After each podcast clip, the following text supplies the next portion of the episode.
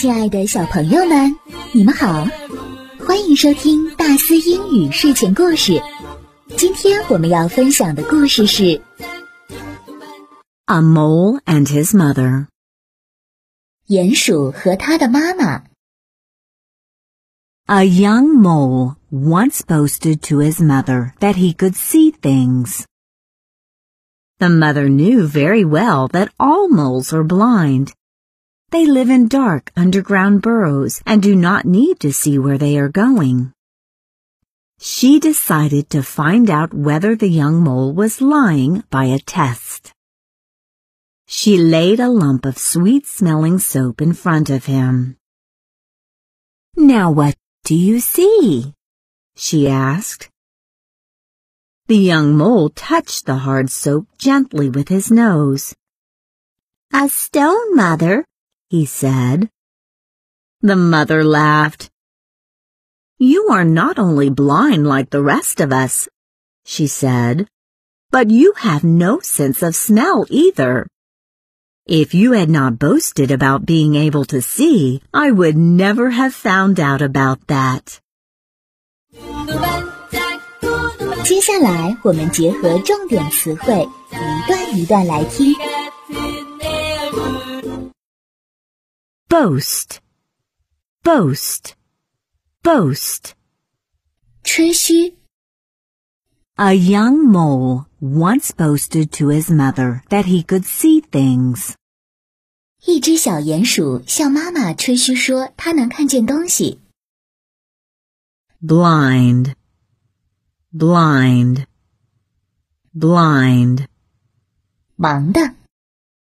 the mother knew very well that all moles are blind. They live in dark underground burrows and do not need to see where they are going.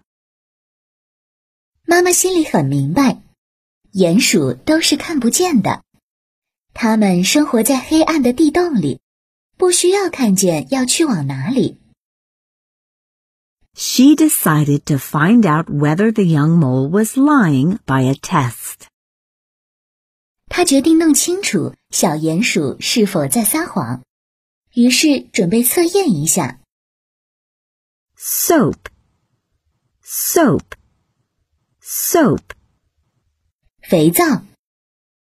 She laid a lump of sweet-smelling soap in front of him. 她把一块香皂放在小鼹鼠面前。Now what do you see? She asked. 看见什么了？妈妈问。The young mole touched the hard soap gently with his nose. 小鼹鼠用鼻子轻轻地碰了碰坚硬的香皂。A stone, mother, he said. 是石头，妈妈。小鼹鼠回答道。The mother laughed. 妈妈笑了。 rest, rest, rest. 其他 smell, smell, smell.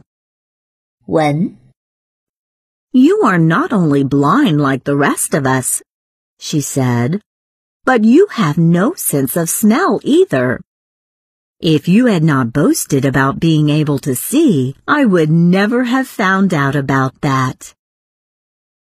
你不但和其他同类一样看不见，妈妈说，甚至连嗅觉也没有。